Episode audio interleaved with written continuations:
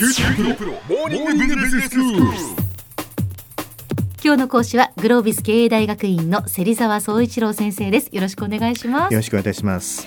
えー今回はシリーズでお話しいただいています。人材マネジメントを自分の武器にしてはい。フルスイングしようというお話です、まあ、人材マネジメントとか人事制度企業の側からではなくて、えー社員の立場からあそれをこう捉えてしっかり、えー把握してそれをこう自分の武器にして、えー活躍しようというお話なんですが今日はその4回目です。どんなお話でしょうか？はい、今回はですね、えーまあ評価なんですけど、その評価の基準となる目標設定のあり方ですね。特に、はい。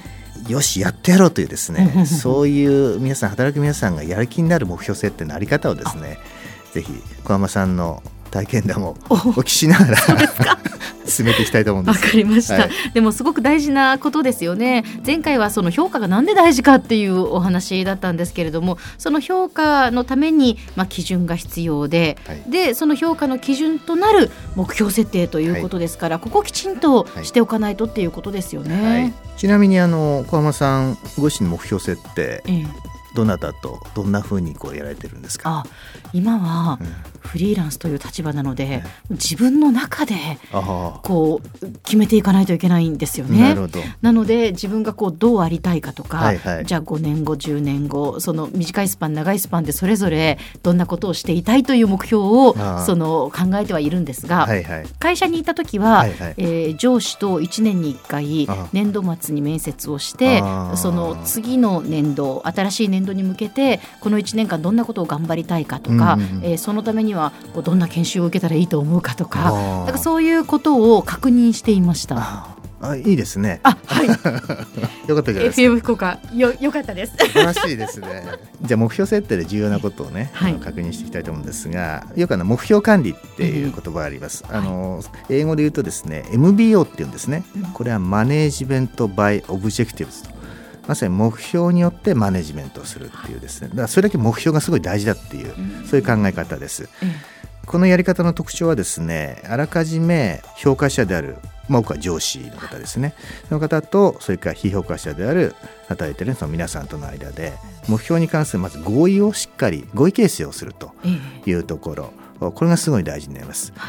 でそれに対するまあ達成度合いそれによってえー評価をしていくというのがこの MBO の基本的な考え方です。はい。ですから指示命令ではなくて、うん。まさに当事者の当事者意識それから当事者のモチベーションですね、これをいかにこう上げていくかっていうところにえー主眼を置いたですね、うん。えーそういうやり方だっていうことですね。そうですね、はい。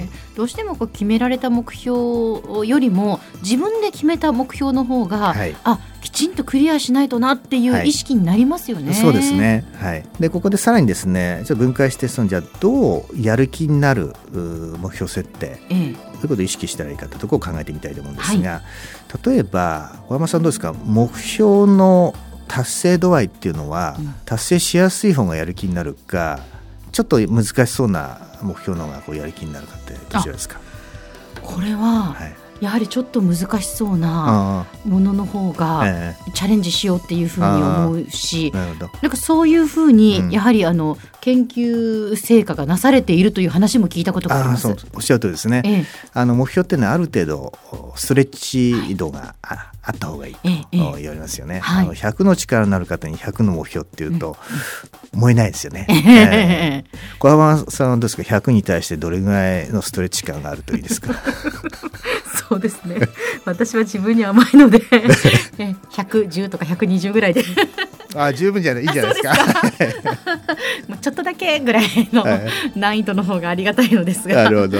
ええそういう意味ではその目標のあるでストレッチ感が一つ大事だっていうことですね、二つ目はですね目標の具体性えーですね、あのやっぱり一般的にはなるべくその具体性があった方がいいですね、やっぱり人間こう具体的にイメージを持った方が、はい。当然前のめり感がこう出てきますし、えええそれからそこに近づいているかどうかっていうね、はいまさにそその評価ええ。もしやすくなるっていうことが挙げられますね。だから目標の具体性、これ2つ目のポイントです。えええで3つ目はですね目標って1回決めたら終わりじゃなくて今やっぱり世の中変化してるんで目標も基中に変わることが実際あり得るんですよね。はい。えーそういう意味ではその適切なフィードバックもちろんそのあの期末にしっかり、えーフィードバックを受けるってこともそうなんですけど、ええ期中にもやっぱフィードバックを受けるっていうことがね、ええー結構大事だと言われてるんですよ。で4つ目はですね、はい。えー自分にとってのやっぱり利益実感。この目標を達成すると自分がなぜ嬉しいのかっていうところですね。ええ。これがやっぱつながってるといいですよね。そうですね。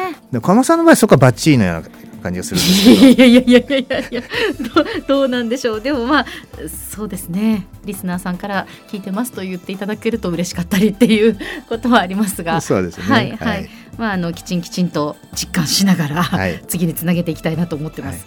でおそらくですね多く働いてるあの皆さんにとってはですね意外とここが難しくてえあの仮にですね明確にご自身にとっての意味付けがなかなかねなされない場合であっても、やっぱりそこにやっぱベストを尽くして結果を出すってことはですえね、うん。まあいろいろな方のご経験かあのご経験を聞いてるとすごい大事だっていうふうに、えー思いますね。はい中途半端だと結果も出ませんしね、うん中途半端だと結局得られるものも少ないじゃないですか。ええうん、とにかくやりきるっていう一生懸命やるっていうことですね。うんそれが結局自信にもつながってくるということになるかなと思います。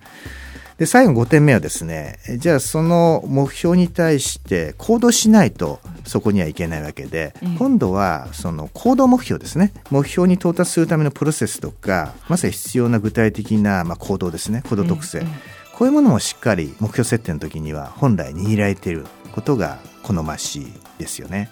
行動目標、はい、うん。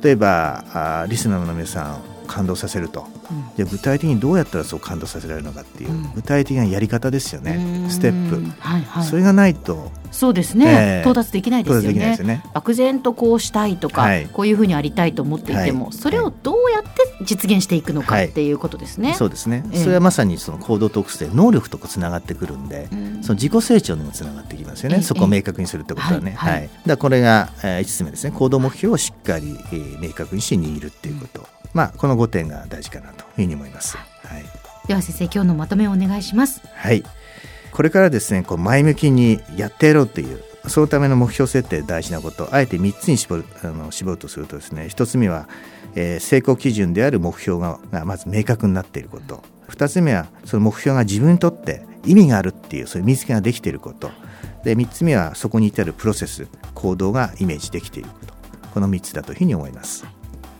今日の講師はグロービス経営大学院の芹沢総一郎先生でした。どうもありがとうございましたあり。がとうございました。